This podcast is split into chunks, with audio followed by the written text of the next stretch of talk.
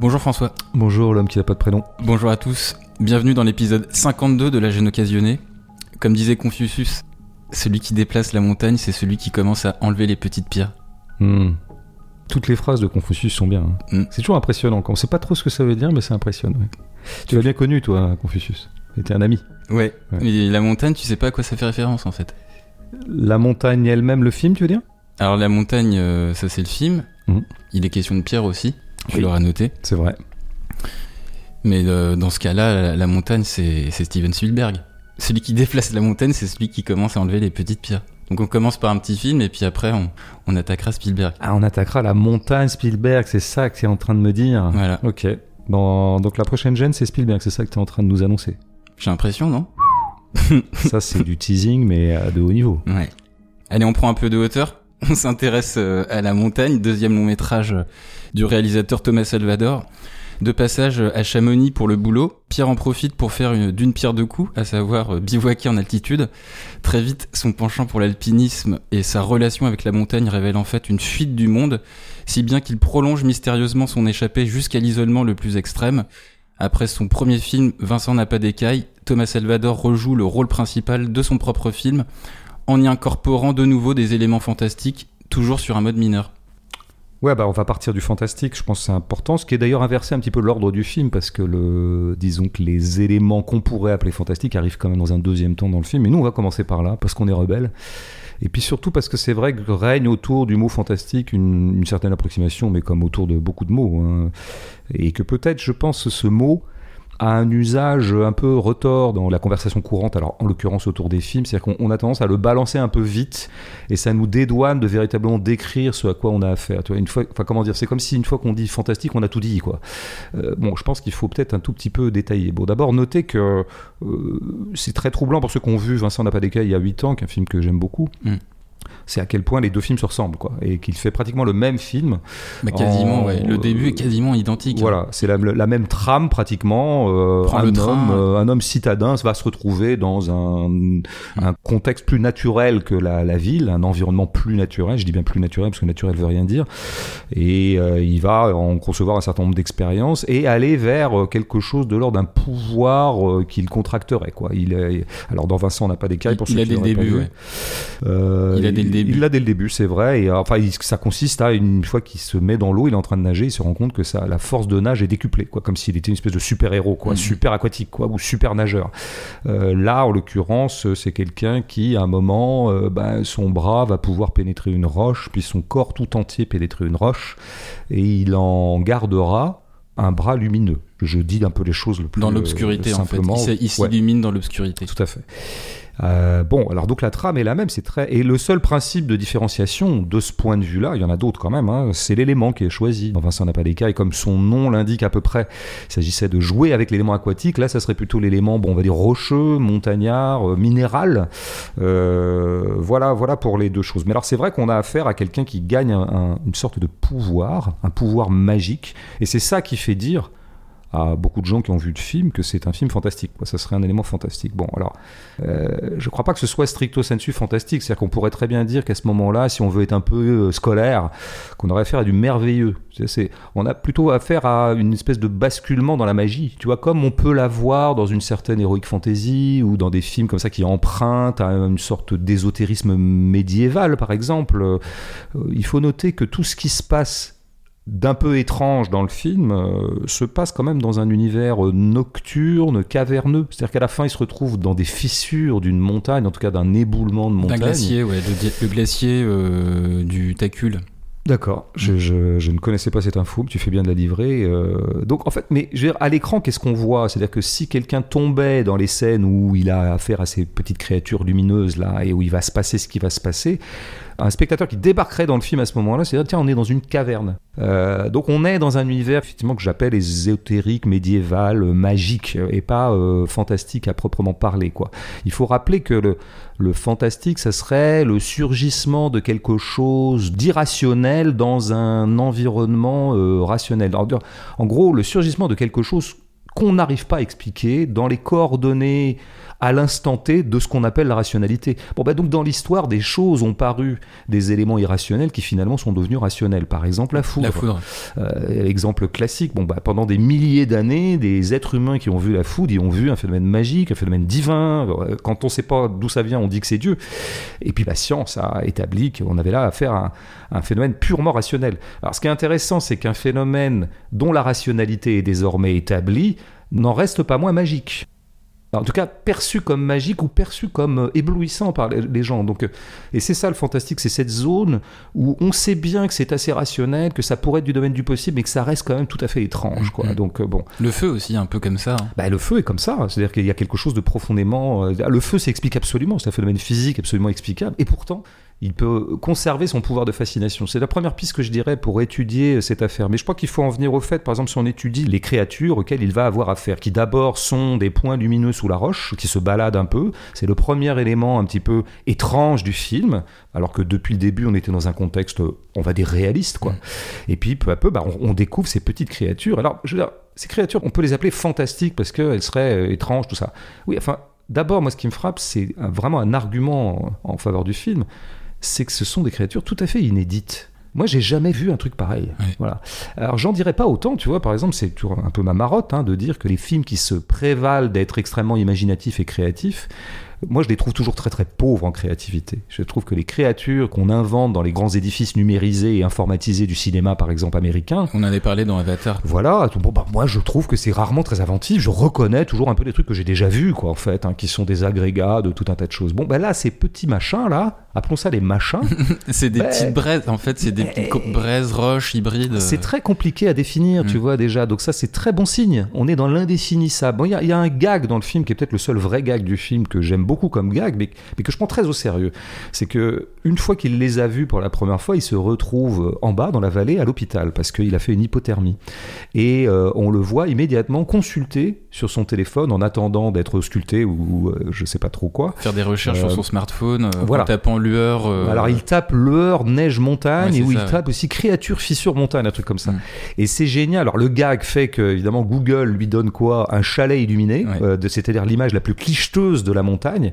Et ça prouve bien quoi? Ça prouve qu'en fait Google n'a pas répertorié ces créatures. Ah ben c'est un gros défi pour le cinéma si tu veux ça. À l'heure où, où vraiment on a affaire à une banque d'images extraordinaire, comme aucune époque de l'humanité euh, n'a eu euh, à sa disposition une telle banque, c'est quand même un gros défi pour des arts visuels de produire des créatures que Google n'aurait pas répertoriées. Et, que même Google n'aurait pas conçu ou inventé par euh, un certain nombre d'agrégats, tu vois, euh, plus ou moins avec une, espèce d'intelligence artificielle, par exemple, à qui on demanderait de créer l'inédit. Bah, est-ce qu'elle en arriverait à ça? Bon, je note quand même que c'est pas rien. Et la deuxième chose, c'est qu'il faut faire l'expérience pour quelqu'un qui a vu le film, d'essayer d'écrire la chose pour quelqu'un qui l'a pas vu. Et alors là, on verra qu'on aurait plein de métaphores et de comparaisons différentes. Moi, par exemple, tu vois, j'ai pensé à des chenilles. Et parce que ça se plie, ça se déplie un peu comme les chenilles quand elles avancent, donc ce serait le truc animal. En même temps, tu vois, toi, tu parlais. On peut, de, de braise De braise, effectivement, j'y ai pensé aussi. Ça fait un peu braise, bon, en.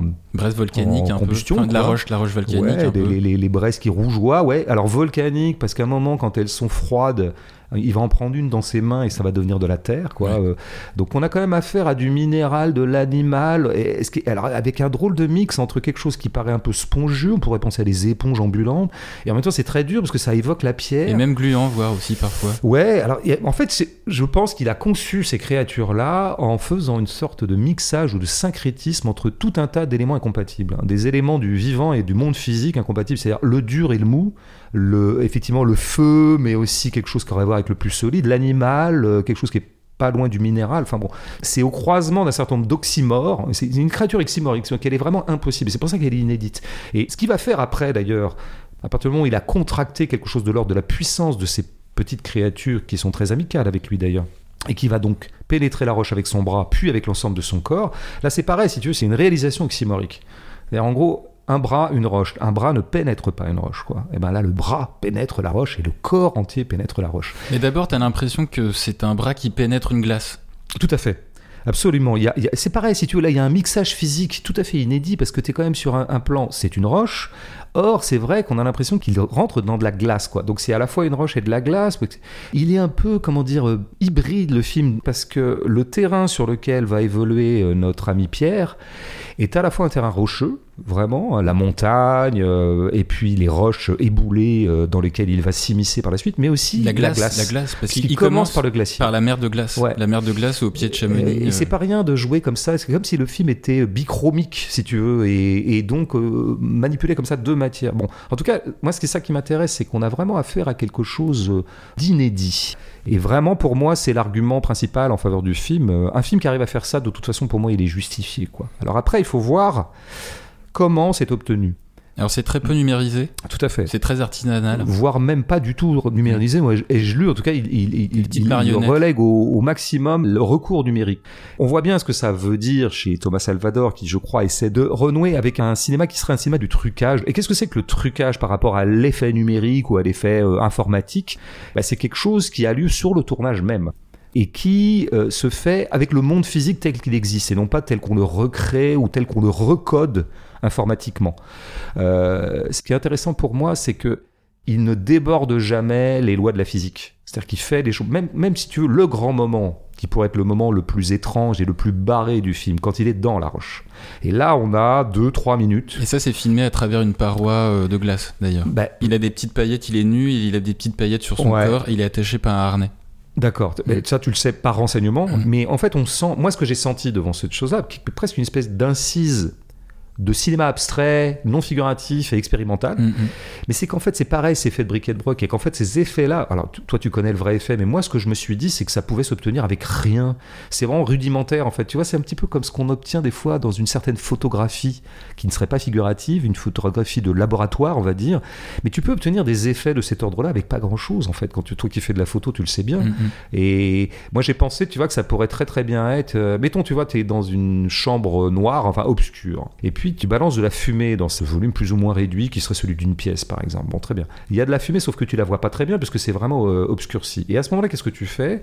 Tu t'arranges pour qu'il y ait deux trois euh, pénétrations de lumière, par exemple une lampe torche, par exemple, je sais pas quoi, euh, la lumière qui viendrait d'un petit trou, euh, Mm. d'une fenêtre, ou et ben à ce moment-là, tu obtiens un effet dingue expérimentalement parce que tu obtiens un petit peu ce qu'on obtient quand on a de la poussière dans une pièce et qu'il y a un ray de lumière qui vient de l'extérieur Mm. à travers les volets et les particules de poussière n'apparaissent que dans ce ray. Mm. C'est des effets artistico-expérimentaux très simples. Ouais, ou même le soleil euh, à travers les nuages parfois. Absolument. Ben, et, et- et- ben, je ne crois pas si bien dire. Une fois qu'est établi le fait que le moment le plus barré du film visuellement repose sur des lois physiques extrêmement simples, un peu de fumée, un peu de lumière et bam, quoi, ça y est, ça fait quelque chose.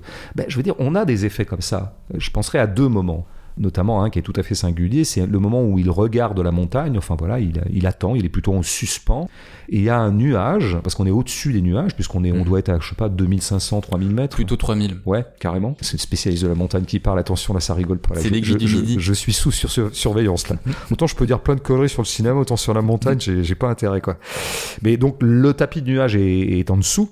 Il y a quand même un nuage qui se détache et qui avance vers la caméra et qui va peu à peu envahir évidemment l'écran, pas complètement d'ailleurs, mais bon. Et cet effet est tout à fait génial en fait, parce que tu vois, c'est un effet évolutif du plan modulable qui tient sur quoi? Qui tient sur d'abord un phénomène très physique qui s'appelle le nuage, la condensation quoi. Enfin, tu vois. Puis après, il y a une fabrication qui s'appelle le nuage. Pourquoi est-ce qu'il se déplace? Bah, À cause du vent, phénomène physique. Et pourquoi il y a un jeu de lumière particulier? C'est parce que nous sommes dans une lumière couchante. Elle, elle se réverbère bizarrement sur le nuage. Mais cet effet, pour moi, il est exactement de même nature que l'effet dans la roche. C'est des lois physiques qui sont au travail. Et ce nuage qui envahit l'écran, phénomène absolument banal, euh, est tout aussi étrange et tout aussi merveilleux que l'effet obtenu de euh, Monsieur dans la roche. Tout ça pour dire quoi? Ben, Un truc qu'on a déjà dit. Pour moi, il y a un continuum entre des phénomènes qu'on appelle fantastiques et des phénomènes qu'on appelle naturels. Et que, en fait, qu'est-ce que c'est que le fantastique pour moi? C'est quelque chose qui s'obtient pas en injectant des choses tout à fait euh, originales et, dingues, comme par exemple un type qui nage plus vite que les autres, une espèce de surhumanité comme ça, comme il y avait dans Vincent n'a pas d'écaille. Non, l'effet fantastique, en fait, c'est un protocole que tu obtiens dans une certaine façon de filmer la matière. Et pour en dégager la teneur fondamentalement fantastique, puisque le monde est fondamentalement étrange et fantastique pour peu qu'on le regarde d'une certaine manière. Et qu'est-ce qui peut nous aider à saisir la composante fondamentalement surnaturelle de la nature, bien que ce soit absolument naturel, c'est le cinéma. C'est le cinéma, et ce qui me frappe, en fait, je pense qu'on pourrait très bien, je force un peu le trait, mais on pourrait très bien se dire que ce film qui s'appelle La Montagne, pratiquement tous ses effets reposent sur les effets de lumière. C'est des effets de lumière, tout ça. Hmm. C'est des C'est jeux. de la lumière naturelle, en- d'ailleurs, j'en reviendrai. Mais je pense que tu vois une fois qu'on a dit lumière naturelle, c'est intéressant parce qu'on se dit bon bah c'est banal, c'est la lumière naturelle quoi. Mais la lumière naturelle c'est quelque chose d'extraordinaire. Et d'ailleurs elle est l'objet d'une saisie particulièrement mystique ou religieuse ou métaphysique la lumière. Le commencement de la lumière est interprété dans la Bible comme étant le commencement de la création, fiat lux, et que la lumière soit. Pourquoi? Parce que c'est magique la lumière. Je peux absolument expliquer le phénomène de la lumière. J'en connais la source qui serait plutôt le soleil et j'en connais à peu près la vitesse et euh, de fonction et de caractéristiques, de propriétés, c'est le mot que je cherchais. Mais la lumière n'en reste pas moins un truc complètement dingue avec lequel tu peux produire très simplement et très rudimentairement des effets extraordinaires. Rien qu'avec le cinéma, avec la captation, le cinéma étant d'abord, je le rappelle quand même, la matière première du cinéma, son outil, son but, sa destination à tous les bouts, c'est la lumière. Bon, tu vois par exemple, quand il a le bras lumineux, c'est un truc de lumière. Quel usage on en aura? Un usage purement visuel, c'est-à-dire ce très beau moment, je trouve, où, euh, bon, d'abord, effectivement, Léa, ça, la femme qui le Interprété rencontre, par Louise Bourgoin, ouais. Louise Bourgoin, euh, l'accepte tout à fait comme il est. Bon, ça, c'est un, un vieux motif de conte qu'on connaît bien. Pierre lui transmet d'ailleurs son pouvoir. Il y a quand même l'idée que euh, il n'en est que plus beau à ses yeux. Et donc ça produit quelque chose. Mais surtout au moment où ils vont s'étreindre tous les deux, lui étant torse nu et elle pas dans mon souvenir. Si, si, elle l'est, ouais. Elle l'est aussi. Mm. Ça se voit peut-être un peu moins, du coup, elle est de dos. Elle est de dos, ouais. Ouais, c'est ça, pour des raisons qu'on peut comprendre.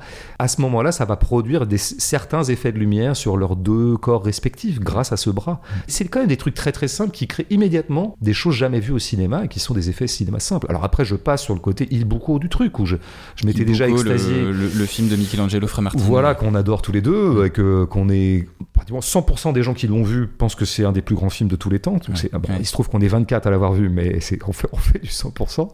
Donc j'encourage tous les gens à aller le voir. Non, mais je- on en avait parlé très brièvement, mais un type dans une grotte, parce que c'était une exploration de grotte, avec une lampe frontale, une lampe de spéléo, et qui avance dans le noir et qui donc, avec les effets visuels que ça produit mécaniquement, Mm. sans qu'il y ait d'intention artistique du cinéaste, d'intention vaniteuse et artistique du cinéaste, mais tout ça, ça crée des plans complètement évolutifs, complètement modulables, qui n'arrêtent pas d'évoluer d'une seconde à l'autre, au seul gré euh, des mouvements de l'explorateur, qui n'est pas un explorateur qui fait ça pour l'esthétique, il est là pour explorer. Mais ça produit du cinéma, encore une fois par un jeu très simple, 1 le noir, 2 la lumière, 3 la roche. Bon, bah, on retrouve un peu des trucs comme ça dans les séquences les plus euh, étranges et inédites euh, du film. Quoi. Bon, résultat des opérations, pour moi, le fantastique n'est pas un genre de cinéma. C'est une certaine façon de pratiquer le cinéma qui consiste à prélever dans la réalité matérielle, la réalité matérielle, sa teneur absolument surnaturelle et fantastique. Mm, mm.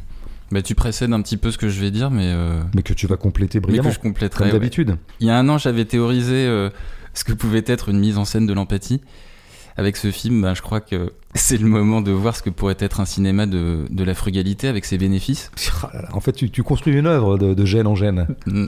Et puis, euh, entre parenthèses, ce qui sera intéressant de remarquer, c'est de voir que bah, cette frugalité dans le film, elle est le résultat d'une convergence entre euh, exigence artistique, éthique de tournage, et puis euh, contrainte économique.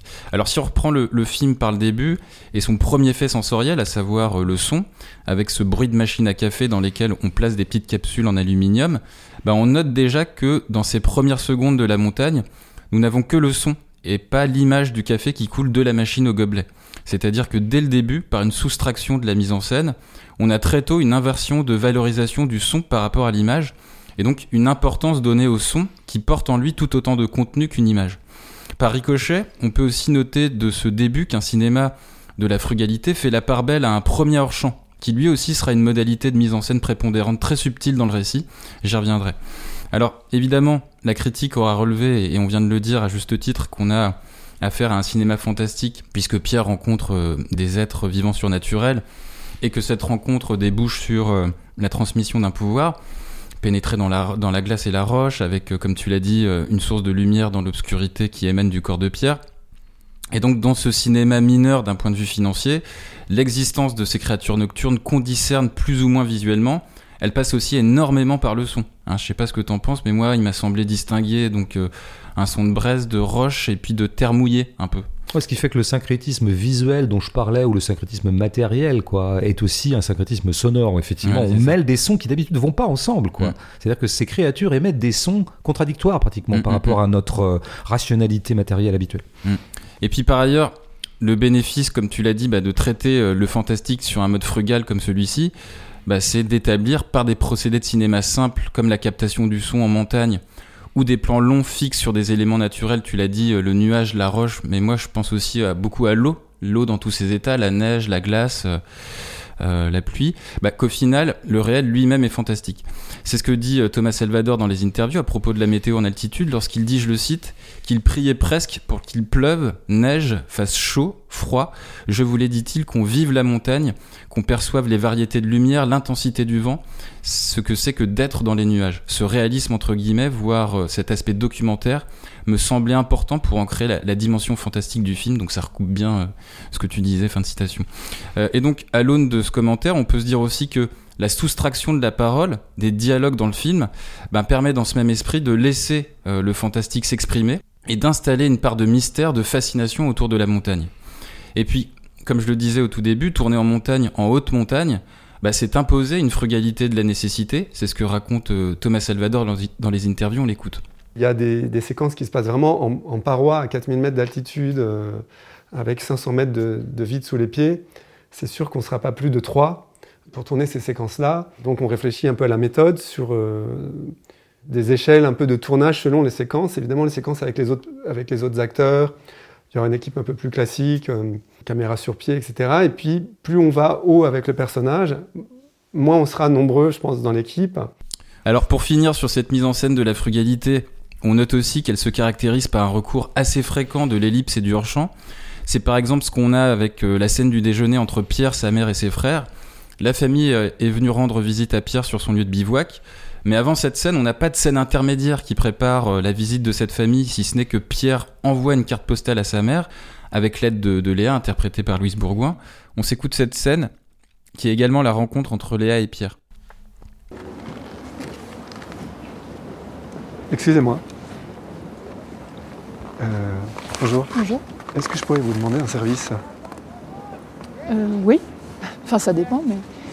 Ce serait de me poster cette carte en bas et de m'acheter un timbre. J'ai ce qu'il faut pour payer. D'accord. Vous êtes alpiniste? Euh. Oui. Vous n'êtes pas sûr? Si, si. Vous travaillez ici? Ouais, juste ici. Il paraît que c'est très bon. C'est ce que j'ai entendu dire, ouais. Vous êtes la chef? Mhm. Faut que j'y retourne. Euh, Pierre La carte. Tenez. Et la monnaie. Merci beaucoup. Au revoir. Au revoir. Mais donc, cette scène de carte postale, elle ne présume en rien de ce qui suit puisqu'ils sont donc après cette scène tous les quatre à table dans un restaurant d'altitude. Et là, sans coup fait rire, on apprend par le frère aîné que Pierre va se faire licencier. Et donc à ce moment-là, fait irruption un hors-champ qui sous-entend que Pierre a fait un abandon de poste et que ça fait plus d'un week-end prolongé qu'il est en altitude. C'est-à-dire que par le montage, l'ellipse et le hors-champ, on a un film qui ne cesse dans les scènes d'aller à l'os, à savoir le présent et le présent seul de deux corps à corps, Pierre et la montagne d'un côté, Pierre et Léa de l'autre, aucune place non plus ne sera faite à l'aspect psychologique de l'isolement de Pierre. Du coup, bah, le bénéfice de ce choix-là, c'est qu'on est tout entier requis par cette expérience purement physique, qui, parce qu'elle ne la psychologise pas, bah, permet d'installer en toile de fond une grande place à l'irrationnel, un autre rapport au temps, avec la contemplation de l'environnement et donc au fantastique. Alors j'ai commencé cette prise de parole par dire quelle était l'importance du son. Bah, je finirai par le même bout, et notamment par euh, la douce voix de Thomas Salvador, qui m'a fait penser par moments à, celle de l'acteur Jérémy Elkaïm. Ah oui, pourquoi pas. Et à travers laquelle bah, passe une drôlerie, elle aussi jouée en mode mineur, discrète, et qui donc fait sonner une subtile ironie, une tendre maladresse, par exemple dans la scène de rencontre entre Léa et Pierre qu'on a entendu, ou lorsqu'il annonce à son employeur son arrêt maladie fictif pour rester à Chamonix. Ouais, la tendresse, on y reviendra à la tendresse, euh, bordel, comme on disait dans un célèbre nanar des années 70, euh, devenu culte. Ouais, il faut parler un petit peu de l'épure. Bon, je vais compléter le. Bon, comme d'habitude, partir du plus simple. Euh, quel titre Quel titre de Ouais, film le so- il est Bon. hyper sobre. Bah, La montagne, quoi. Mm. Bah, qui, qui oserait Non, mais ce titre est déjà un programme, ou plutôt, je dirais, un anti-programme, quoi. C'est-à-dire, euh, pour qu'il y ait scénario dans l'ordre narratif, hein, qu'on connaît bien, il faut que des choses arrivent à des choses, quoi. Donc, ça serait la montagne euh, se porte mal, ou euh, vive la montagne, ou allons tous à la montagne, ou que sais-je, bien, la montagne. Voilà. Donc, on voit bien comme, comme la première motivation de Thomas Salvador, c'est de rendre compte de la montagne et de son amour de la montagne, puisque je pense qu'il en a été un praticien. bon, Mm. Donc, ce qui est une impulsion, effectivement, fondamentalement documentaire, descriptive ou atmosphérique, enfin, un peu tout ça euh, en même temps. Mais donc, il y a ce bloc de titres qui correspond à, à ce que pourrait être une montagne, c'est-à-dire un bloc qui se pose là, quoi, et qui est insignifiant. Mm. C'est ça la, la, la puissance de la montagne, c'est et de bon, je dirais du vivant en général, mais de la montagne, elle se pose là, et ce qu'elle pose devant nous, c'est son insignifiance fondamentale. Quoi. Je- Simone Veil dirait aussi son indifférence, ce qui n'est pas très très loin de la notion d'insignifiance. Simone Veil, la, philosophe. Simone Veil, la philosophe, il faut toujours qu'on précise, mais enfin, ça va presque de soi, ceci dit avec respect pour l'autre, Simone Veil avec un V. Euh, non, après, il y a un autre élément, c'est la trame générale. Que raconte ce film? Un type arrive dans une vallée, Chamonix, euh, la montagne l'attire, il va aller sur la montagne, il va peu à peu aller euh, plus loin dans la montagne, puis il va redescendre. Fin du film. Non, mais je veux dire, voilà, euh, moi, déjà, un pitch comme ça a toute ma sympathie, parce que c'est évidemment un anti-pitch. Et puis, il y a un truc qu'il faut regarder un petit peu de près et qui concerne le début du film, c'est, comment dire, le déclenchement. Comment c'est joué le déclenchement? Ça va rejoindre des choses que tu as dit, hein, l'ellipse, tout ça. Euh, bon, il est à Chamonix pour faire une démonstration. Alors, il- on suppose que le type est un ingénieur en robotique ou un truc comme ça, je sais Mm. pas comment on dit. Ouais. Il est là pour présenter un robot. Mais moi, je euh, me demandais s'il était pas juste commercial aussi. oui, c'est ça, on sait pas trop s'il a des compétences véritablement technologiques ou simplement de VRP, du boulot qui aurait été fait par d'autres. Mais enfin, en tout cas, il fait une démo quoi, euh, pour ce robot devant des gens qui seraient vaguement asiatiques, on Ouais, reconnaît. Il y a quelques asiatiques. Donc des clients potentiels, ce qui est tout à fait réaliste sur comment dire les tractations, l'état du commerce international. Et alors comment ça se joue? Eh bien, il y a un raccord dans l'axe. Alors qu'avant, il était plutôt en plan relativement large, qui embrassait y compris ses deux ou trois euh, collègues. Ouais. Et puis son le- assistante aussi sur la gauche Voilà. qui lui avait euh, communiqué des, un PowerPoint ou un document Ouais, informatique dans le TGV, tout à fait, parce qu'ils sont venus en TGV. Bon, tout ça, on est dans l'éthos, euh, l'éthos de, de ces gens-là, pur jus. Puis là, ça, il y a une rupture. Mais une rupture, c'est quoi? C'est un raccord. Raccord dans l'axe. Plan rapproché, donc, du coup, sur notre ami Pierre. Et puis, il a une légère torsion de tête. euh, torsion de visage, légère torsion, c'est intéressant, hein, petite torsion. Et il regarde vers la fenêtre et nous, nous avons un cut qui nous indique ce qu'il est en train de voir, en tout cas ce qui se donne à voir à lui, ce qui est plutôt plus juste syntaxiquement, et sur le vrai processus qui est en train de se jouer, qui est la montagne. Bon, voilà, c'est fait, c'est tout. Donc du coup, il ira sur cette montagne. C'est décidé. Alors là, donc, effectivement, on est dans les purs absolus. Thomas Salvador gère ou négocie en un raccord ce que d'autres auraient négocié en trois quarts d'heure. Hmm. C'est-à-dire, évidemment, dans l'ordre narratif, qui est un ordre scénaristique, par où il se pique d'être narratif, parce que, encore une fois, je le redirai jamais assez, j'adore l'art du scénario. J'aime aussi que l'art du scénario soit affranchi de la nécessité d'avoir à raconter. Nous pouvons écrire des scénarios qui ne soient pas narratifs. Bon. Mais alors, on aurait eu quoi? On aurait eu la vie d'avant de ce monsieur. On aurait eu la vie d'avant de ce monsieur. Il aurait eu quoi? Une femme, des gosses, enfin une vie très normée. On aurait eu aussi peut-être une backstory un peu psychologique, à savoir quoi? Il est mal. Dans sa vie de cadre, dans sa vie d'ingénieur ou de VRP, on sait pas trop, de commercial. Il est pas bien. Bon, et donc, il va falloir qu'il se libère. Bon. Et peu à peu, peut-être la montagne aurait commencé à le séduire, mais ça aurait été une mutation psychologique en lui. D'abord, il aurait résisté, mais finalement, il aurait fait le grand saut. Bon, on n'a pas tout ça, on a un raccord, quoi. Et entre les deux, c'est quoi un raccord? C'est toujours euh, un enchaînement entre deux plans. Mais un raccord est toujours une béance. Parce qu'un raccord, c'est toujours une ellipse, un raccord.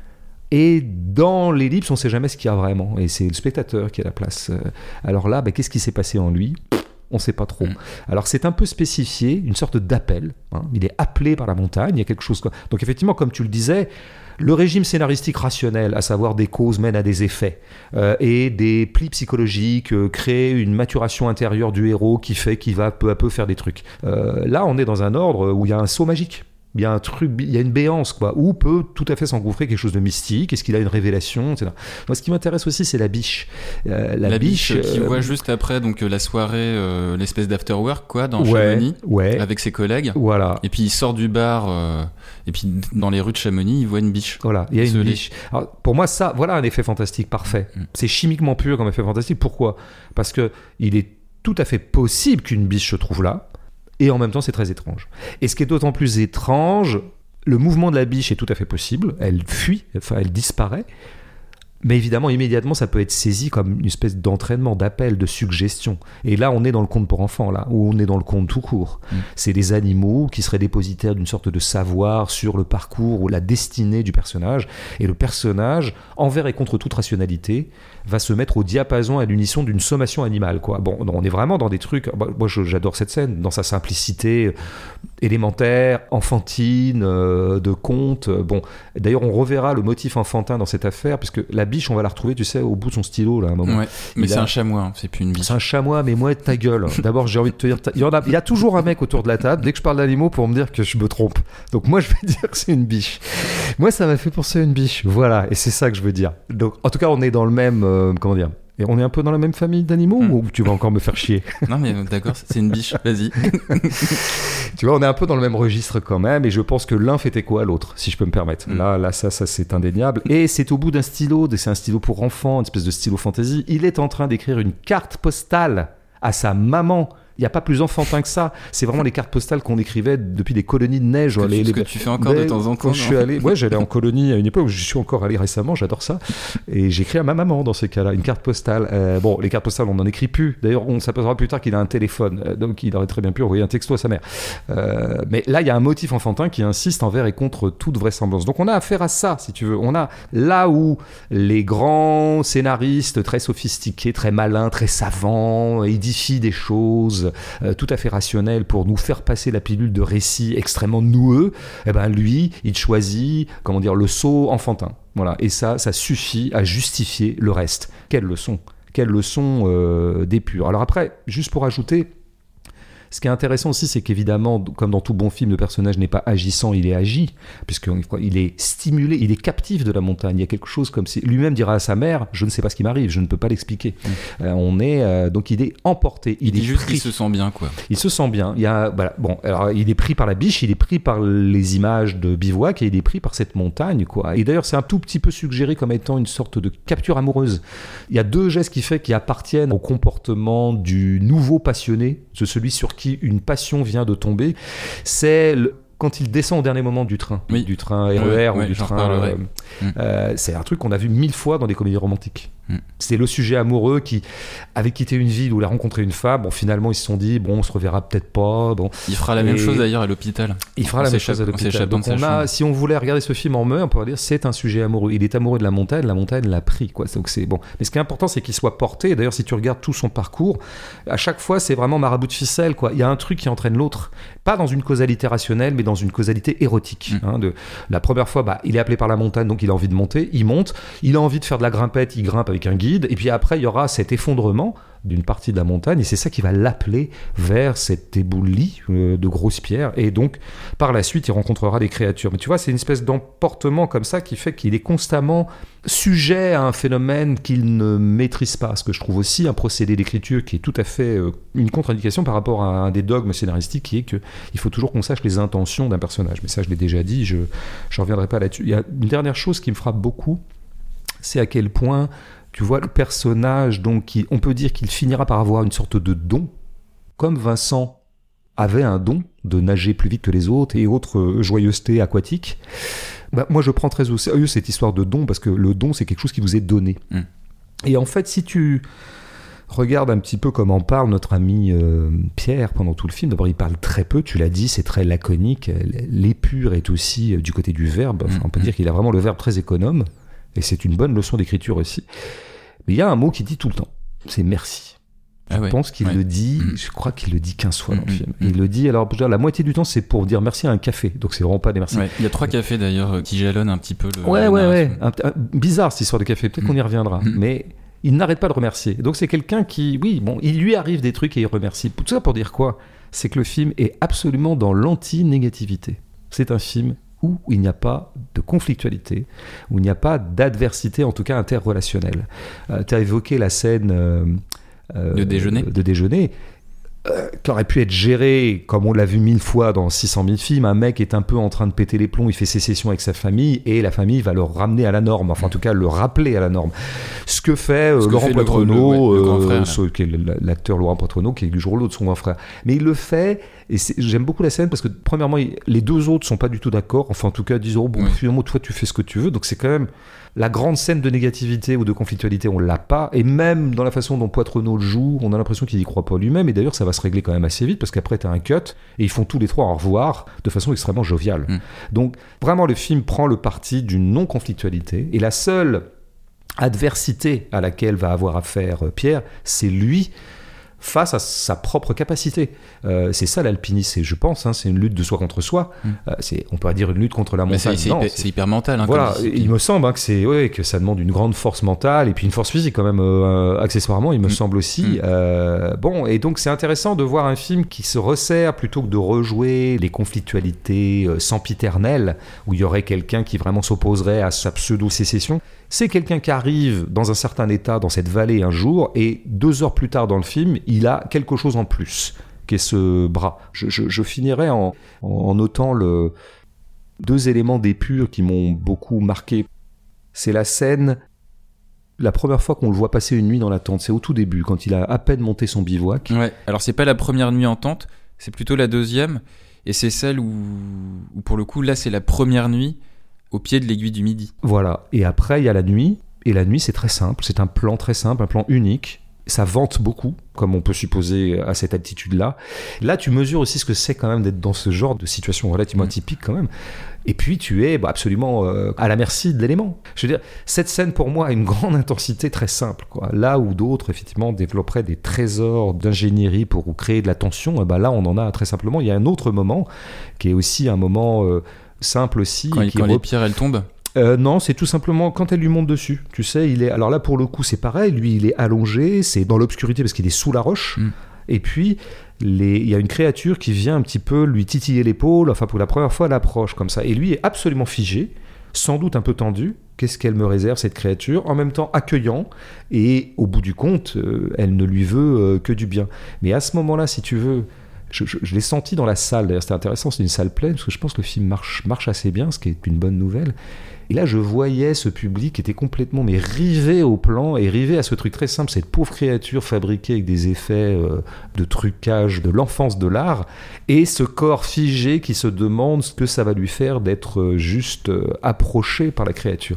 Ben voilà, tu vois, là on crée des effets. Moi j'ai pensé un petit peu à ce moment-là à James Cameron. Mm. Évidemment, parce que c'est à lui que je pense beaucoup récemment sur le déploiement d'effets extrêmement onéreux. Mais il n'y a pas que ça, c'est-à-dire qu'il y a quand même plein de points communs entre euh, Thomas Salvador et James Cameron. Alors, James Cameron n'est pas au courant. Euh, bien sûr, cet homme n'aura jamais la chance de voir ce film, et ce qui en dit long sur la, la pauvreté de sa vie. Mais tu vois, ils ont quand même un truc, c'est qu'on a l'impression qu'ils décident quand même de leur projet en fonction d'un élément. C'est-à-dire qu'on sait que Cameron est très porté sur, Sur l'eau, on l'avait suffisamment dit, que le Avatar 2 avait quand même d'abord pour premier souci de, de s'amuser avec l'aquatique. À la de l'eau. Euh, de la même façon qu'il il voulait s'amuser avec la forêt dans le premier. Mm. Et quelqu'un me disait récemment, tu vas voir que dans un des trois prochains avatars, il y aura la montagne. Mm. Parce qu'à un moment, il va falloir renouveler un peu, tu vois, l'iconographie numérique ou informatique. Mm. tout ça. Bon, bon, donc en fait, ils ont quand même des impulsions de la même façon. Mais alors, lequel des deux est euh, d'abord le plus écolo des deux C'est qui? Euh, Est-ce que c'est vraiment Cameron qui se répand dans toutes les interviews sur le fait qu'il faille sauver la planète?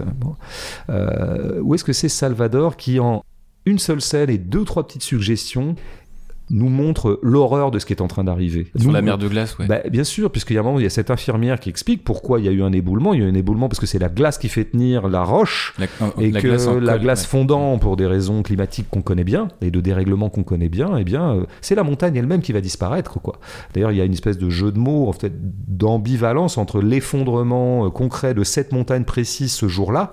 euh, et ce qu'on appelle l'effondrement plus généralement dans la rhétorique ou dans le lexique écologique, hein, euh, Mm. l'effondrement étant tout simplement une espèce d'extinction générale du vivant ou de fin du monde, euh, si on voulait. Donc je trouve que euh, j'ai j'ai lu que certains reprochaient au film de ne pas être assez ostensiblement écologiste. Il aurait fallu qu'il discourt davantage sur cette question-là. Moi, je crois qu'il discourt pas. Il est d'une efficacité folle par rapport à ça. Et moi, j'ai senti qu'au bout du compte, le ressort premier du truc, ça serait quoi? Ça serait peut-être euh, la montagne va disparaître et donc moi il faut que je fasse un film dessus Mm. quoi. il faut que je fasse un film avec qui, euh, évidemment euh, c'est créer une urgence qui n'existe pas véritablement il va y avoir encore pour un bout de temps des montagnes mais quand même je sens un, un truc comme ça et j'en reviens finalement en boucle bouclée à la belle et pure scénaristique ou plutôt à cette proposition anti-scénaristique que nous fait Thomas Salvador à travers ce film Tu vois, fondamentalement, je parlais du déclenchement tout à l'heure. Ce que j'aime dans ce déclenchement qui tient sur un raccord, à savoir la montagne m'apparaît, je vais y aller, plutôt que de voilà de restituer une espèce de processus psycho-scénaristique inintéressant. Ce que j'aime aussi, c'est que ça me paraît afficher clairement et de façon très honnête ce qui a été véritablement le projet de Salvador. Le projet de Salvador a été simple. Un, j'aime la montagne. Deux, je m'y connais. Trois, je peux le jouer, puisque j'ai moi-même euh, quelques compétences d'alpiniste et donc je vais faire un film qui fera ça.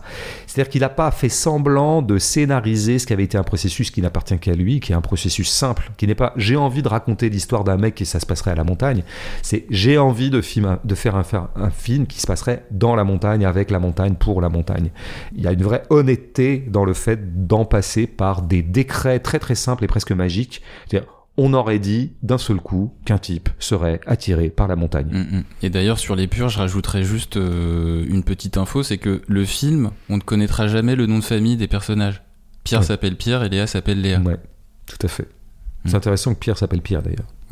Je pense qu'on pourra en dire quelque chose si, on est en forme. Ouais. Alors dans le film, il est donc question euh, d'un personnage en retrait par rapport à la vie en société.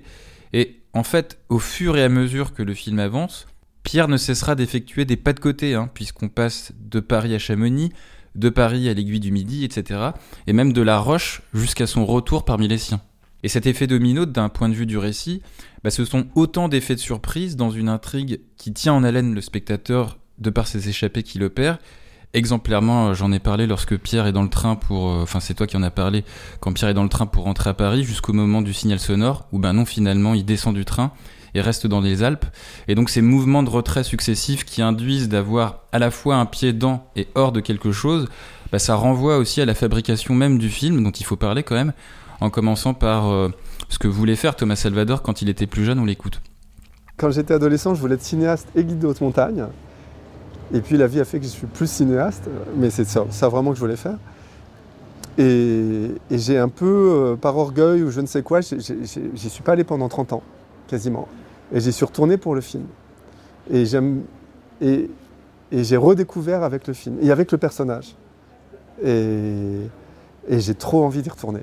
Alors ce qui m'intéresse dans ce qui est dit, c'est cette même relation très intime avec la montagne entre d'un côté le Thomas Salvador du réel, alpiniste et réalisateur, et de l'autre le personnage fictif de Pierre. C'est-à-dire qu'on sent bien qu'il n'a pas fallu beaucoup se forcer du côté de Thomas Salvador pour rendre crédibles les scènes de montagne, à commencer par l'aisance physique du personnage de Pierre dans cet environnement, puisque euh, Salvador a pratiqué l'alpinisme quand il était ado.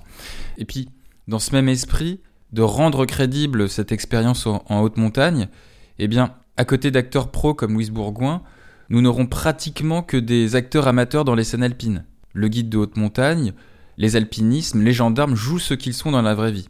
Et cette méthode relative au documentaire, elle se prolonge lorsqu'il s'agit d'évoquer le, tournage en équipe, en équipe réduite, comme je l'ai évoqué tout à l'heure, mais aussi dans la captation pure avec, comme on l'a dit, de la lumière naturelle, ou encore des ajouts de plans, par exemple de nuages, qui eux n'étaient pas prévus au scénario. Thomas Salvador dit d'ailleurs euh, euh, dans les interviews, je le cite, qu'il n'avait pas d'idée absolument précise du découpage avant le tournage, parce que je me suis rendu compte que c'était le sujet du film, partir sans rien savoir à l'avance, j'avais envie d'être exactement dans la même situation que le personnage et que l'équipe y soit aussi, qu'on vive tous la même chose, qu'on découvre, qu'on fasse avec ce qui est, en voyant ce qui se passe. Fin de citation.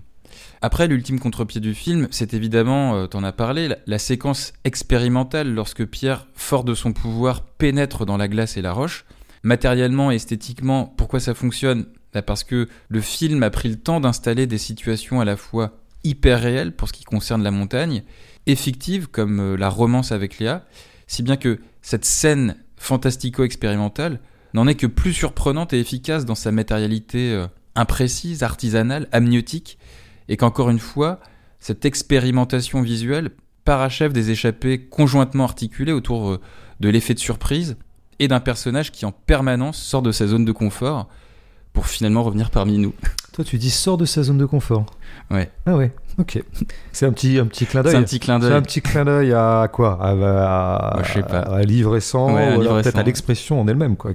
Effectivement, immodérément utilisée par nos contemporains. Euh, toi, je pensais en t'écoutant sur les acteurs amateurs et tout ça. Oui. Euh, bon, on sait bien que l'enjeu va être pour un certain cinéma qu'on appelait jadis d'auteur de faire des films avec moins d'argent. On l'a suffisamment répété et c'est une fatalité économique à laquelle il va falloir se faire. Bon, il y a déjà des gens qui nous ont montré la voie dans l'histoire du cinéma et Salvador en est.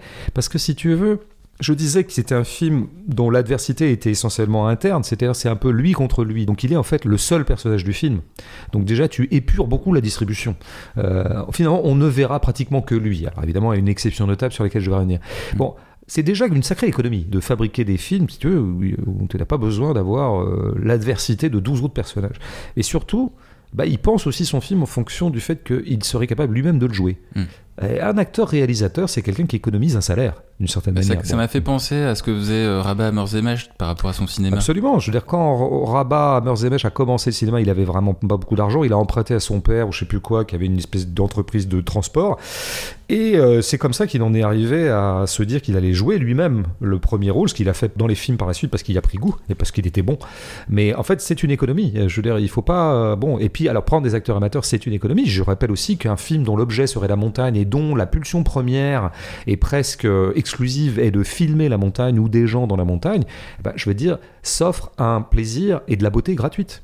Parce que la lumière, elle est là, elle est jusqu'à preuve du contraire elle appartient à l'espace du commun. Et donc, on n'a pas à payer pour capter de la lumière, pour capter un nuage, pour capter une pente, pour capter euh, une roche. Euh, bon, ben voilà, voilà des clés pour faire un cinéma pauvre et grand. Voilà. Alors après, il y a eu des choses qu'on peut entendre parfois quand on écoute les gens parler de ce film, y compris d'ailleurs quand ils sont enthousiastes, c'est de dire que le film est presque trop beau. Donc là, on se serait servi un peu trop allègrement, comme on se dit qu'on se sert un peu allègrement dans un buffet à volonté, tu vois. Il y a un côté une buffet. Une suresthétisation de la ah, montagne. En tout cas, une esthétisation déjà, parce que suresthétisation, ça serait vraiment lui faire un mauvais procès. Mais oui, de fait, les plans sont beaux. Il a retenu de la montagne sa splendeur. Bon, et c'est pas faux. Et je crois que Premièrement, il est compliqué d'enlaidir la montagne quand tu la filmes. C'est quand même très emmerdant ce truc. Tout est beau dans la montagne, surtout dans cet espace-là quand tu es à 3000. moi j'ai des souvenirs de gamins d'ailleurs dans la région, je pense même je suis allé au, comment on appelle ça, le Belvédère, là, le truc. Oui, le parc des écrans, t'es peut-être allé au parc des écrans. Ouais, ouais, ouais, bon, comme pas mal de petits français moyens. Et bon, bah oui, t'es ébloui, euh, où que tu tournes la tête, c'est beau. Et tous les angles sont beaux, et tous les agencements sont beaux. Donc, enfin, quelqu'un qui voudrait de pas, qui ait de la beauté quand il filme, quand il veut capter la montagne, euh, rentrerait dans une espèce de contre-volontarisme assez bizarre bizarre, quoi. Tu vois, je, veux absolument éviter la beauté. Donc c'est pour ça que moi je lui pardonne assez bien. Et je crois qu'en plus, c'est vrai que sa pulsion est quand même de restituer la grandeur et la beauté de cet environnement. Il y, aurait quelque chose à voir aussi avec l'émerveillement de l'enfance dont je parlais tout à l'heure. Quoi. Bon, voilà, on peut pas lui en vouloir de s'être servi allègrement, encore une fois, sur la bête gratuite qui s'appelle la montagne. Et moi, il y a un truc qui, de toute façon... Oui, je t'en prie. J'étais en train de me demander, pendant que tu parlais, euh, je me disais que bah, dans un esprit réaliste, il aurait peut-être pu aussi montrer euh, des moments où il il va aux toilettes, il va prendre une douche. Bien sûr, mais là, là t'es devenu presque plus bégodien que bégodo, si je peux me permettre de m'auto-glorifier comme ça. Parce que tu y a quand même énormément de films qu'on adore et qu'on adore pour leur réalité matérielle et leur concret et voir leur mm. trivialité qui ne passeront jamais par les chiottes. Tu vois Alors, dans le même ordre d'idée, tu n'as pas, il ne t'a pas échappé que le film est quand même assez implacable sur, je dirais, l'assise matérielle de ce qu'il est en train de décrire. Moi, ce que j'adore dans le film, un truc que je trouve super, c'est qu'il monte avec les touristes il fait le même parcours que n'importe quel pélo, tu vois. C'est bien pour ça que je me suis reconnu d'ailleurs, parce que tu vois, moi, petit, accompagnant mes parents, bah ouais, on est passé par là, quoi. C'est le passage obligé. Et j'aime beaucoup qu'il monte en téléphérique avec tout le monde, euh, tu vois, et que vraiment, il n'est pas présenté comme un homme d'exception. Jusqu'à vraiment très longtemps dans le film, il a un parcours assez balisé. Au finalement, il va, bah d'abord, la première escalade, il va la faire avec un guide. Donc bon, bah tout ça, il le paye, on peut imaginer d'ailleurs, tu vois. Et que c'est, et le guide a déjà fait ça 3000 fois. Euh, son bivouac, bah il le fait, il y a des gens autour, donc il n'y a rien d'exceptionnel. Enfin voilà, il se paye un peu des vacances, euh, euh, des vacances un petit peu euh, avec un supplément d'exploration. Certes, c'est pas exactement du ski ou avec du avec du beau matos aussi. On en reparlera peut-être. Oui, tout à fait, peut-être. Mais oui, non, mais je pense que c'est le fait qu'il insiste sur le matos et qu'il l'achète. Bon, bah ça veut dire il y a une grande modestie là-dedans. Et il y a et là du coup, on n'est pas dans une esthétisation de la montagne au sens où on nous convierait à une expérience où vraiment le mec passe complètement de l'autre côté de la vie. Tu vois, il est vraiment mais donc c'est ça. Et alors ça, ça va se récupérer un peu plus tard, contre toute attente, et très singulièrement, j'y insiste, à partir du moment où quand même, il est, ça y est, il est quand même rentré dans une petite aventure très singulière, où il, où il est engagé dans un devenir, comme on dirait chez Deleuze. La grande surprise pour moi, par rapport à ce qui me paraissait une fatalité euh, narrative et structurelle du film, c'est qu'il redescend dans la vallée. Mm. Alors ça, vraiment, je trouve que c'était une grande modestie. Et c'est vraiment de jamais laisser croire au spectateur qu'on va l'emmener, tu vois, dans le grand autre, quoi. C'est non, le mec à un moment, il fait une hypothermie, quoi. Et ça devient très concret. Et il est sauvé pas par une biche ou par euh, que sais-je, il est sauvé par des ouais. sauveteurs Ouais. en montagne. Ouais. Euh, et donc il va redescendre comme un con tout le monde en, euh, aux frais du contribuable, hein, diraient les, les poujadistes.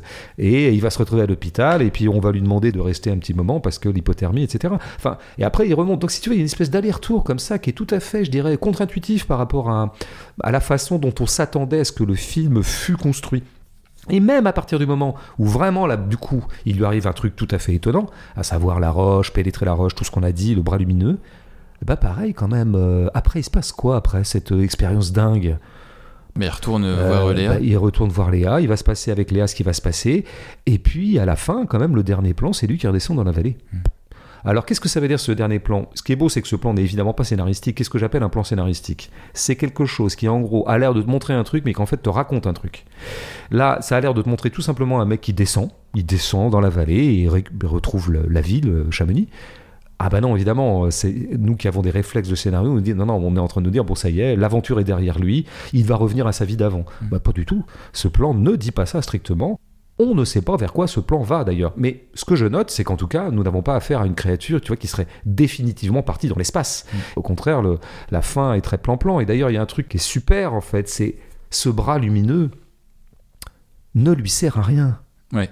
Il en fera rien, quoi. Mais oui, si ce n'est esthétique, ce que j'ai dit tout à l'heure, c'est un usage cinématographique quand ils sont en train de s'étreindre l'un l'autre et que ça produit des effets visuels intéressants. Mais c'est tout. Alors là, je veux dire, dans le genre, si tu veux, film modeste qui justement ne veut jamais aller dans quelque chose qui serait de l'ordre de la grande rupture, parce que je pense que c'est ça un peu le mensonge du film ou, sa mésinterprétation, qui commence d'ailleurs par son slogan marketing, qui à mon Tout quitter qui- pour enfin vivre. Ouais, donc je crois qu'il n'est pas de Thomas Salvador, Non, c'est qui est les plutôt exploitants, l'initiative ouais. des, expo- des distributeurs, Des d'ailleurs, plutôt. distributeurs, ouais. Bon, bah, là, on voit que parfois, comment dire, c'est toujours pareil. hein, un film peut avoir du succès et celui-là, je pense, est un peu parti pour avoir un petit succès à son échelle. Mais donc, un bon film peut avoir du succès. En revanche, il est très très rare que son succès ait à voir avec le- ce qu'il y a de bon dans le film. Je pèse mes mots, ça vaudrait pour tous les arts. Mm. Et donc là, ce qui attire peut-être les gens dans la salle, c'est la promesse d'un truc qui est très à la mode, qui est la sécession, la désertion, la nouvelle vie qui croise à la fois une certaine radicalité politique et en fait des axiomes d'un peu de développement personnel, quoi. Parce que vraiment une formule comme, euh, effectivement, alors c'est quoi la formule Tout quitter pour enfin vivre. Tout tu vois. Comme si le film disait ça de quelque manière que ce soit. À aucun moment le film dit ça. Il est beaucoup moins bavard, beaucoup moins discoureur et sûrement beaucoup moins pontifiant et surtout emphatique que cette formule, quoi. On ne sait pas ce que ça va lui apporter. On ne sait pas si ça va être un plus. D'ailleurs, on ne sait pas. Et comment laisser croire une seule seconde qu'il va avoir de nouvelle vie alors que nous ne connaissons pas sa vie antérieure? Laquelle vie antérieure, d'ailleurs, le peu qu'on en voit, nous laisse penser quand même qu'il était déjà un peu étrange dès le départ. Il habite tout seul, il est, un- Ok. il est très laconique. Ouais, tu la vois. cuisine est tout en inox. Mais euh, oui, donc c'est pas le mec qui était particulièrement normé et qui cette fois va rompre avec tout pour redécouvrir la vraie vie. C'est pas vrai, ce film raconte pas ça. Et c'est ça le mode mineur aussi. Le mode mineur, c'est ne pas tomber dans les grandes eaux un peu euh, narratives, tu vois, du fameux scénario de rupture qui impressionne toujours un peu tout le monde, quoi. Euh, tu vois, même évidemment, il a été noté que quand il sort de la roche, c'est un peu filmé, joué et matériellement agencé de sorte que ça nous évoque une renaissance. Bien sûr, c'est un peu un fœtus qui sort. Il y a un petit, ça m'a fait penser à un petit poulain, moi, tu vois, le- son humidité et le fait qu'il soit un peu au sol comme ça avant de se récupérer sur ses pieds. Ok, bien sûr qu'il y a cet aspect-là et que peut-être la caverne était une nouvelle matrice, un nouvel utérus, bien sûr.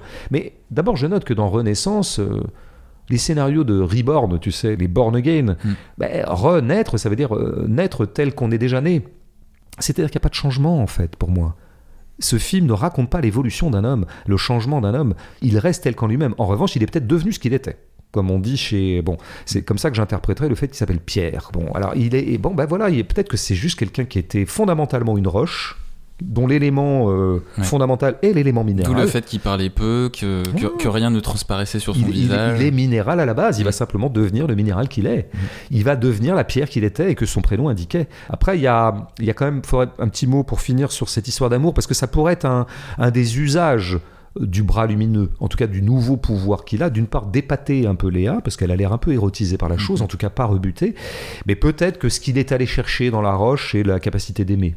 On pourrait dire ça, ça serait un peu métaphorique. Bon, Et comme il redescend euh, du restaurant, euh, bah, il redescend, mais peut-être qu'il va remonter. peut-être qu'il va remonter, mais peut-être qu'il remontera pas aussi. Bah oui, mais peut-être qu'on n'en sait rien. mais en tout cas, le film raconte pas forcément ça, effectivement. Raconte pas forcément qu'il a trouvé l'amour et ça y est, ils vont vivre ensemble. Donc le film a la modestie de ne rien affirmer de définitif de ce genre-là. Mais on peut se raconter que. Parce que sinon, effectivement, on peut faire une petite objection au film, a priori. Euh, Qu'est-ce que vient de faire là-dedans cette histoire d'amour? Bon, évidemment, le premier réflexe qu'on a, c'est dire c'est l'effet d'une convention.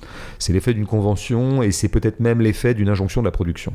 Bon, on connaît bien le truc. Écoute, bonhomme, c'est sympa. Qui est quand même euh, sa sœur, hein, faut le dire entre parenthèses, Julie Salvador. Bah, ça n'empêche pas. Christmas in Parce que toute sœur qu'elle est, et toute gentille qu'elle est, et bienveillante avec son frère, et tout à fait disposée, j'imagine, à faire en sorte que son frère fasse exactement le film qu'il veut, elle n'en est pas moins productrice. Et que peut-être elle a peut-être fait valoir à table. Tu sais, frérot, ok, moi je t'accompagne, ton truc sur l'alpinisme, ça va, t'es quand même tout seul à l'écran pendant deux heures. Alors t'es magnifique, hein, t'es mon frère, mais euh, comment te dire, dans le cinéma, ça se passe pas comme ça. Si tu pouvais quand même nous rabouler et faire d'une pierre deux coups, comme tu l'as déjà t- Mm. dit toi-même dans un jeu de mots qui fera date, euh, à la fois une femme et une histoire d'amour, et par ailleurs, d'une pierre trois coups, une actrice un peu connue, bankable, enfin pseudo bankable, bon. Ok, c'est peut-être ça. Après, moi, il se trouve que je me suis dit ça, bien sûr, et je me suis dit peut-être que le film aurait pu s'en passer. Mais il se trouve que factuellement, moi j'aime toutes les scènes entre eux. Mm. Je, je trouve qu'ils s'en sortent très très bien tous les deux, qu'il y a là aussi une épure. Euh, J'ai lu quelque part que ça tournait un peu comédie romantique. Je rappelle que dans les comédies romantiques, il y a de la conflictualité, de l'adversité, il y a des éléments euh, opposants, euh, comme on dit dans le schéma octantiel euh, à la fac de lettres. Il faut qu'il y ait des gens qui s'opposent à cet amour. Alors soit c'est une opposition exogène, des gens sont pas d'accord avec le couple, donc ah là, je suis le couple va essayer de, de s'imposer malgré la, le refus d'autres. Soit il y a des problèmes internes. Mm. Ouais, finalement on s'est embrassé, mais est-ce qu'on s'aime vraiment? Est-ce que je dois m'engager, machin Un peu Et donc, comme dans les Olympiades. Par exemple, tout à fait, voilà, exactement, très bon exemple. Ça serait bien qu'on en fasse une gêne un jour d'ailleurs. Non, là on n'a pas ça et tout est simple. Cette histoire est racontée très simplement dès le début. Ils se plaisent, on sait qu'ils vont s'embrasser, ils s'embrasseront. J'adore la scène de premier baiser, qui est toujours un peu une scène à faire dans le cinéma. Eh ben, je trouve qu'elle est magnifiquement négociée. Moi, j'aime bien quand elle lui montre le coup du nœud, de lacet. Très belle idée. J'aime bien quand ils font le lit avant de coucher ensemble ou de pas coucher d'ailleurs, peu importe. Enfin, je trouve qu'ils s'en sortent bien. Et puis il y a Louise Bourgoin, figure-toi. C'est pas rien quand même de la voir réapparaître parce qu'elle a un peu disparu.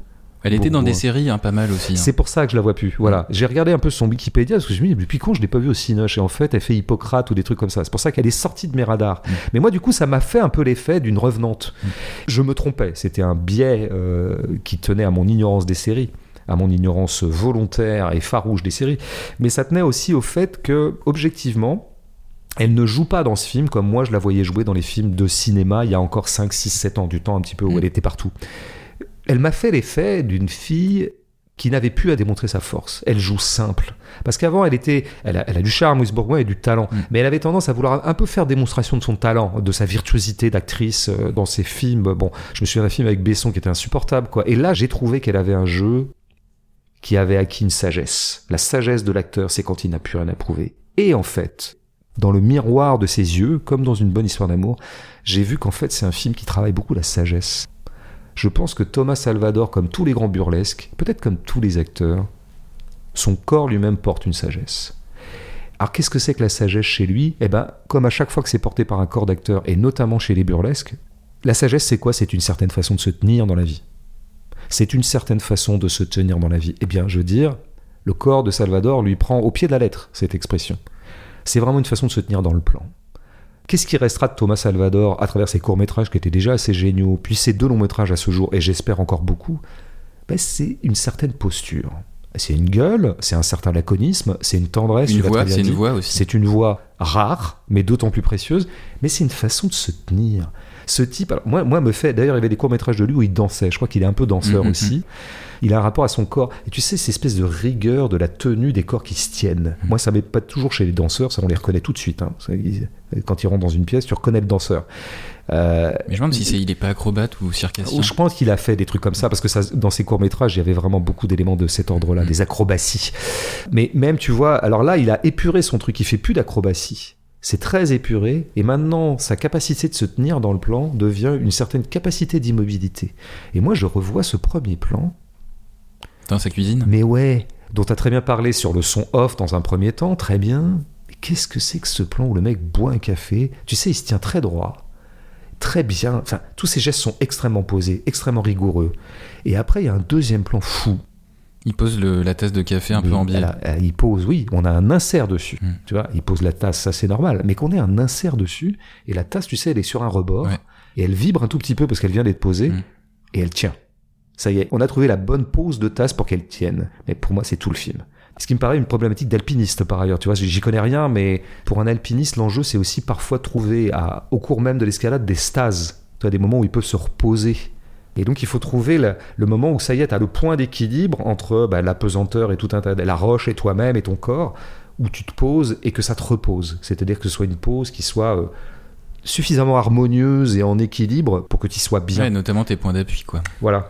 Chose qu'on voit très bien quand il. C'est ce très beau plan, tellement simple et tellement beau. Moi, je je connais rien à la montagne, vraiment, et je, je suis pas spécialement fasciné par l'alpinisme, ni plus ni moins que quiconque. Mais vraiment, le plan avec lui et le guide au sommet, en train de bouffer, je trouve pour moi. à, la fin, à la fin de l'ascension, ouais. Ouais, c'est une image de paix absolue pour moi. Les mecs sont contents de leur effort, tu vois, la satisfaction, et c'est simple. Et le guide, le guide fait une petite blague sur euh, son bivouac qui est en train de se faire becter par des petits Ouais, animaux. ouais, c'est pas mal, ouais. Je pense une, une blague, mais oui, oui. Mais il lui montre aussi un truc, ah, c'est la dent, la dent du géant, la dent du géant. Ouais, enfin, ce qui fait que par rapport à Vincent n'a pas d'écailles, le film est très épuré, hein, même, alors que Vincent était déjà assez épuré, mais il était beaucoup plus démonstratif, beaucoup plus. On était dans l'acrobatie, beaucoup. Il y avait des prodiges qui étaient accomplis Mm. et qui étaient un peu spectaculaires, ça, avec- l'eau. Là, le film est très peu spectaculaire. Oh, ouais, les, les scènes d'Avarap, elles sont quand même. euh, moi, j'avais le vertige. hein. Bah ouais, peut-être, mais enfin, euh, c'est très peu parce que tu vois, même, euh, je sais pas, même les scènes d'escalade, on n'est pas là pour te faire trop ressentir le danger quand même, tu vois, c'est très peu ça qu'il fait. Il le fait parce qu'à un moment, il fait une exception par rapport à son procédé de filmage.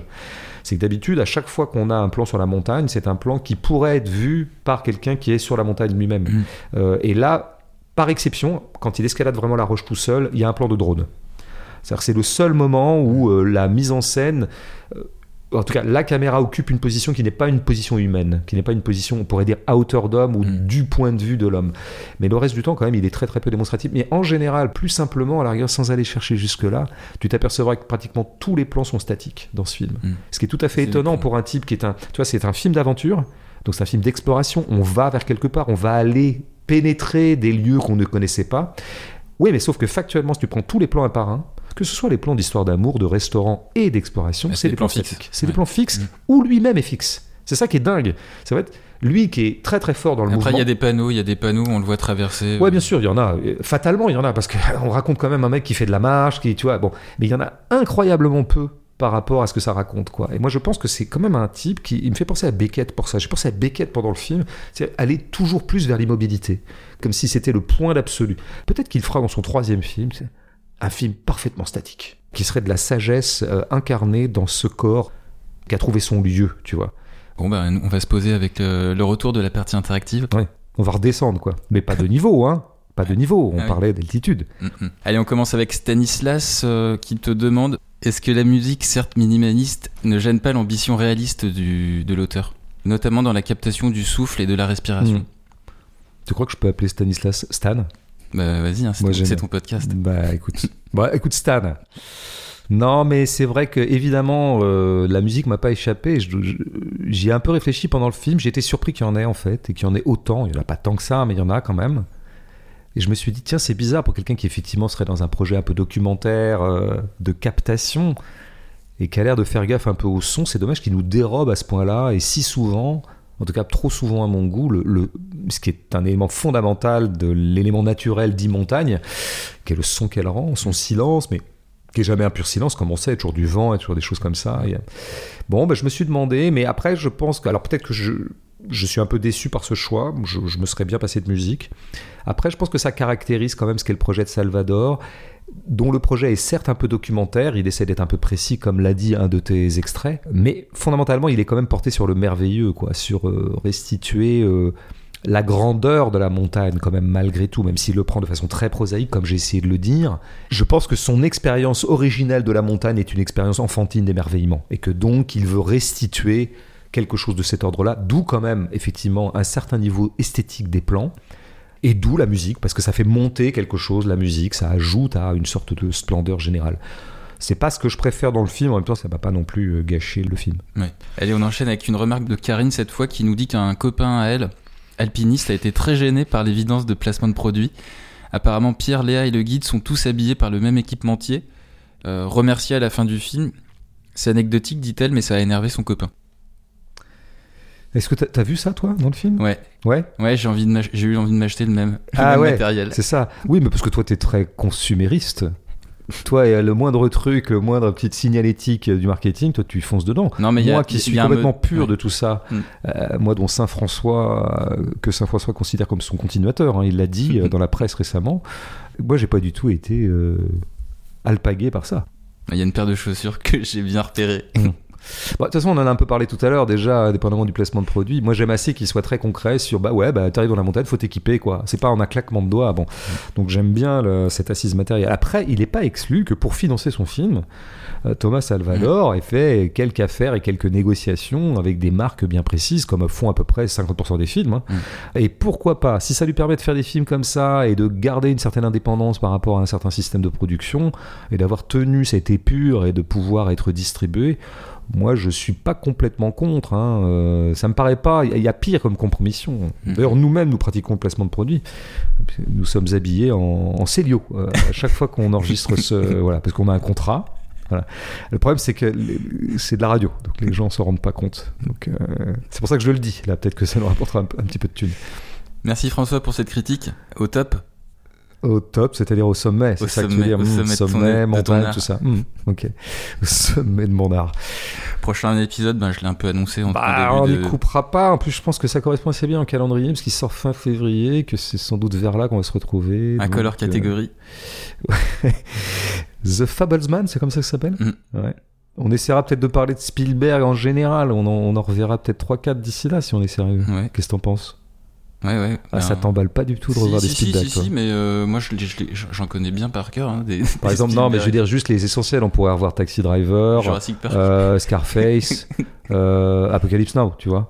Tous les essentiels de Spielberg. Ouais. Il y en a un que j'ai envie de regarder juste pour vraiment me rendre compte si c'est vraiment aussi nul que ce que ça m'a fait quand je l'ai vu. C'est Terminal. Euh, Terminal, comment ça s'appelle Ah tu sais ouais, le truc avec Jean Reno euh, et Juliette Binoche. Non, Ah non, c'est en fait c'était un film qui était euh, qui, avec- qui était adapté d'un film français avec Jean Reno et Juliette Binoche. peut-être, d'accord. Mais c'était avec Tom Hanks, et Tom je Hanks crois. et Voilà. quelqu'un d'autre. Ça, ça me paraît insauvable, mais euh, j'ai presque envie de le revoir par perversité. Bon, Et Indiana Jones aussi, t'as bien aimé, non? Ça, quand j'étais ado, ça m'avait bien plu. Ah, Mais ça serait intéressant de voir ce que ça me ferait maintenant. Mais ça, oui, ça- ah oui dans le genre euh, cinéma d'aventure, spectacle, ça c'était une sacrée émotion. De... Mais j'avais 12 ans à l'époque. Donc peut-être que c'est l'âge maximal pour apprécier Spielberg, je sais pas. on verra. Putain, déjà ça casse. Allez, salut François et bonne année du lapin d'eau euh, à la communauté asiatique. C'est encore, ouais. ouais. J'ai l'impression que toi, en fait, toi, tu fais du placement de produits pro-chinois, en fait. Ah ouais, t'es sponsorisé par les Chinois. Allez, on rend l'antenne. Salut.